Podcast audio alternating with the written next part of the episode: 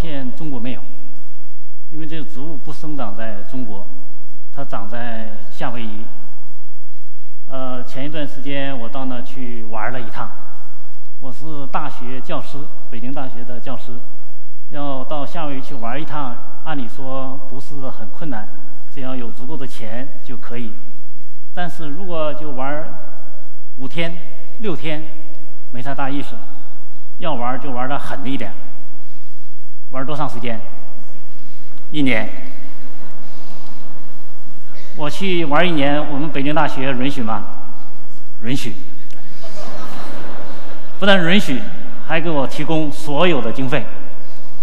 呃，我从小就喜欢玩早就琢磨着想去夏威夷玩一趟，苦于没有什么好的办法。夏威夷令人令人神往。当然，我去夏威夷不光是要看美女，我主要的想看的是植物。夏威夷是个很重要的地方，我们知道，第二次世界大战的转折点是发生在夏威夷珍珠港事件。中国近代中国的历史，孙中山在那儿搞过革命。我们近了再说，张学良将军是在夏威夷去世的。但是这些都不是我关心的，我关心的是，还是刚才那个，要看看植物。而我最想观看的一种植物是什么？檀香。夏威夷它是州府叫什么？哈诺鲁鲁。中文名叫檀香山。为什么叫檀香山呢？主要原因在于，一七九零年到一八四零年这五十年时间内，中国人把檀香山折腾惨了。最早的夏威夷的居民来自中国，是五千年到六千年之前了。那么到了十八世纪末、十九世纪初，广东人有一个奇特的需求，特别喜欢夏威夷的檀香木，然后就与檀檀香山之间就建立了一个广泛的贸易。当时的夏威夷的王国叫卡梅哈梅哈一世，就卡梅哈大帝，跟中国做生意。赚了很多钱，中国这样的需求拉动，导致夏威夷的一场生态灾难。在五十年的时间内，夏威夷山上的檀香几乎被砍伐干净。那我现在想去看看，那檀香究竟长得什么样？我从来没见过檀香属的植物。现在山上还能不能找到檀香了？这是我关心的。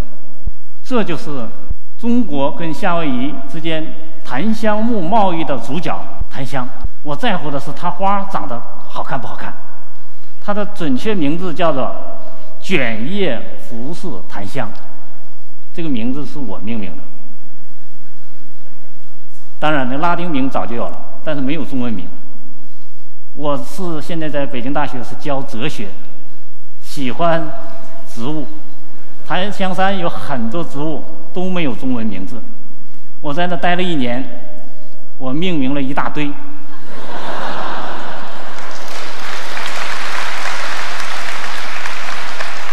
当然，植物学界可能不接受，没关系，我说我的，你命名你的。我去夏威夷，北京大学不能随便答应，我得悄悄的告诉你，一定要编一个故事，申请一个大项目。实际上项目不大，这是一个交流嘛。我要利用一个人，利用洛克。你们听说过洛克吗？洛克在中国的云南省非常有名。他后来是研究中国的纳西族，编写了《纳西语英语词典》，有很大的成就。但是他来中国之前他是干什么的？一般人不知道。那我编这个项目就是。洛克来中国之前，在夏威夷做了什么？申请这样一个课题，很多专家议论，第一轮就胜出了。他们认为我编这个东西啊，特别靠谱，特别具体，然后就同意了。我希望你们也会找这样的机会。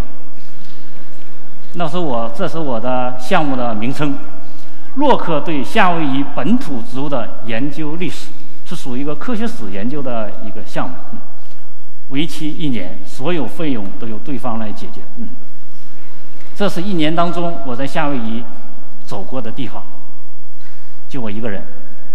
这是夏威夷非常漂亮的植物，注意啊，它是桔梗科的，木本的。我们北京能够见到桔梗科的植物，都是小草本的，开的很蓝色的小花，非常漂亮。但是夏威夷的很多植物都是木本的，这个叫卡科瓜莲，是我命名的。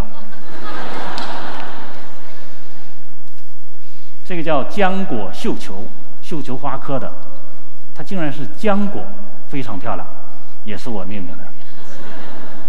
这个属只有一种，只长在夏威夷，这是。三指老灌木，牦牛苗科的。我们北京能见到牦牛苗科很多植物，但都是草本的。那这个植物呢，它是木本的，它那个叶片像一个小爪子似的，非常漂亮。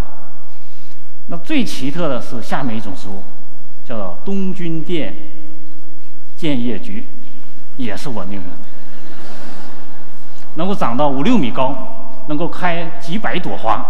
但是开完花以后，它就会死掉。它也是木本的，它只长在火山渣上。还有一种我没有想到很好的名字，那么就沿用了夏威夷的土著的名字，叫普吉阿韦。它是一个做宗教法事的一个很重要的植物，但结的小果子非常特别。我尝过，呃，有点一点点的甜味儿，还有点发涩。我相信很少人去尝过这种植物。另外一种非常重要的菊科植物叫维尔克斯菊，也能长到五六米高，一生只开一次花，开过花就会死掉。它也是木本的，它只长在夏威夷，只长在红河谷，只长在那一个岛上的红河谷，非常非常特别。这个叫摇叶铁心木，是桃金娘科的，也是我命名的，叫摇叶铁心木。你们懂拉丁文的可以去检查一下我这个命名合不合理。那我在夏威夷骗了这么一个项目来做什么？要研究洛克。我见了洛克的学生，洛克一九六二年就去世了。我又见了他的遗嘱执行人，又见了他晚年住过的大房子，以及他的一些超级粉丝们。去到标本馆看他采集的标本。最主要、最主要的是我到野外爬山。到很陡的山上去看他当年采集的植物，在野外去对照是什么样子。这一年的时间就这么过去了。结果就是我写了三本书，最近能出版，叫做《潭岛花市》，副标题叫《夏威夷植物日记》，有八百多页。那我为什么做这些东西？为什么北京大学还允许我做这个事情？这就是博物学。我们从小学到中学到大学。好像都忘记了，没有人能讲博物学，课程表中没有这个东西。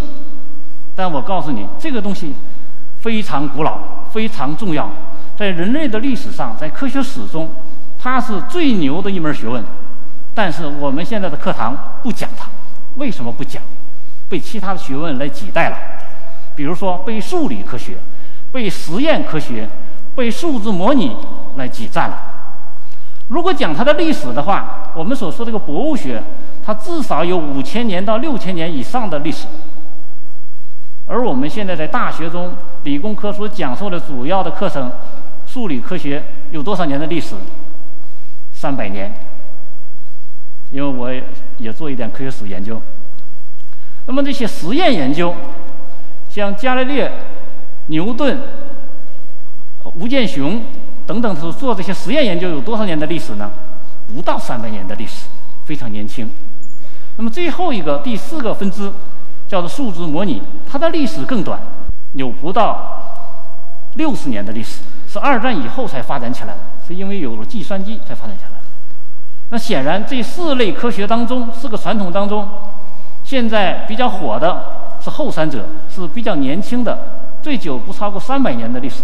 而博物科学、博物传统被挤占了，而我要辩护的说，这个博物传统很重要，跟我们每个人的日常生活、跟我们怎么去休闲娱乐有重要的关系。现在中央台在放一个片子，叫做《舌尖上的中国》，很多人在看。为什么很多人喜欢呢？我告诉你，它是跟博物有关系，跟我们祖先的文化有关系。但是我们的大学课堂基本不讲这些东西。弗朗西斯·培根说过一句话：“知识就是力量。”这句话我从小就听过了，后来听烦了。我发现这句话有问题。为什么有问题？知识就是力量，它一定正确吗？或者说，它是量是力量就好吗？你仔细想一想，未必。我们今天科学家有成千上万的科学家，每天都在生产知识，生产知识的速度非常之快，而我们控制知识这个能力跟不上它生产这个速度，它导致一种结果是什么？人类驾驭不了自己的产出品，驾驭不了自己的智力。我们现在生活在一个智力崇拜的时代，而不是生活在一个智慧崇拜的时代。智力和智慧要区分开来。科技无限的发展，或者有大量的数理的实验的数字模拟的知识生产出来以后，我们很难驾驭。它会导致智力暴徒，它不为恐怖主义提供方便，而与老百姓的。幸福生活可持续发展关系不大，反而起反作用。在这样一种背景下，我在哲学系想到了我小的时候就做的一个工作——博物学。小的时候，我们就上山去掏鸟窝，去采山菜，去做各种各样的一些东西。我想在座的人可能也都是做过类似的东西。那这个东西是非常重要的，我们的历史研究应当反映它。现有的历史教科书没有反映这些东西，反映的是什么？王侯将相，你推翻了他，他推翻了他，他推翻了他。历史书上就是这样。那么我问一个问题：唐朝人穿什么样的衣服？唐朝人吃什么？唐朝人吃辣椒吗？唐朝的四川人和唐朝的湖南人吃辣椒吗？我告诉你，不吃，因为没有辣椒。那时候辣椒还没有传到中国的，我很想看到一本书，叫做《辣椒的博物学》，或叫《辣椒的自然史》，但没有人来写。国家不资助这样的历史研究，认为什么没有用。而博物学就是一个什么样，力量很小、没有用的学问。有一位诺贝尔奖获得者叫梅特林克，他说过一句话。这个世界上存在着很多无用且美好的东西，我们要珍视这些无用而美好的东西。我们的各级学堂应当开辟空间，让大家来修习这些无用而美好的东西。我们北京大学很自由，有一定的权利。我上什么课，我们学校从来不管。我填个表，从来就会批的。我带研究生带什么方向，他们也不管。那么现在我带的研究生就做什么呢？博物学史，关心博物学是怎么发展过来的。西方的博物学怎么样？中国的博物学怎么样？博物学在认知方式上有什么特别的地方？现在已经毕业了几个学生，还有其他学生也在做。做什么呢？比如研究约翰缪尔，他是怎么进行博物工作的？怀特，吉尔伯特·怀特是怎么样做的？呃，迈尔是怎么做的？E.O. Wilson 他是怎么做的？那么这个工作是不是只有我们博物学在做呢，或我们北大哲学系在做呢？不是，你们可能都知道李克强的夫人陈红教授，他做的实际上跟我们是类似，只是名称不一样。他做的叫做美国自然文学研究与环境批评，他研究的对象跟我们研究对象差不多。那我带研究生不能天天像我一样的满处跑去看植物。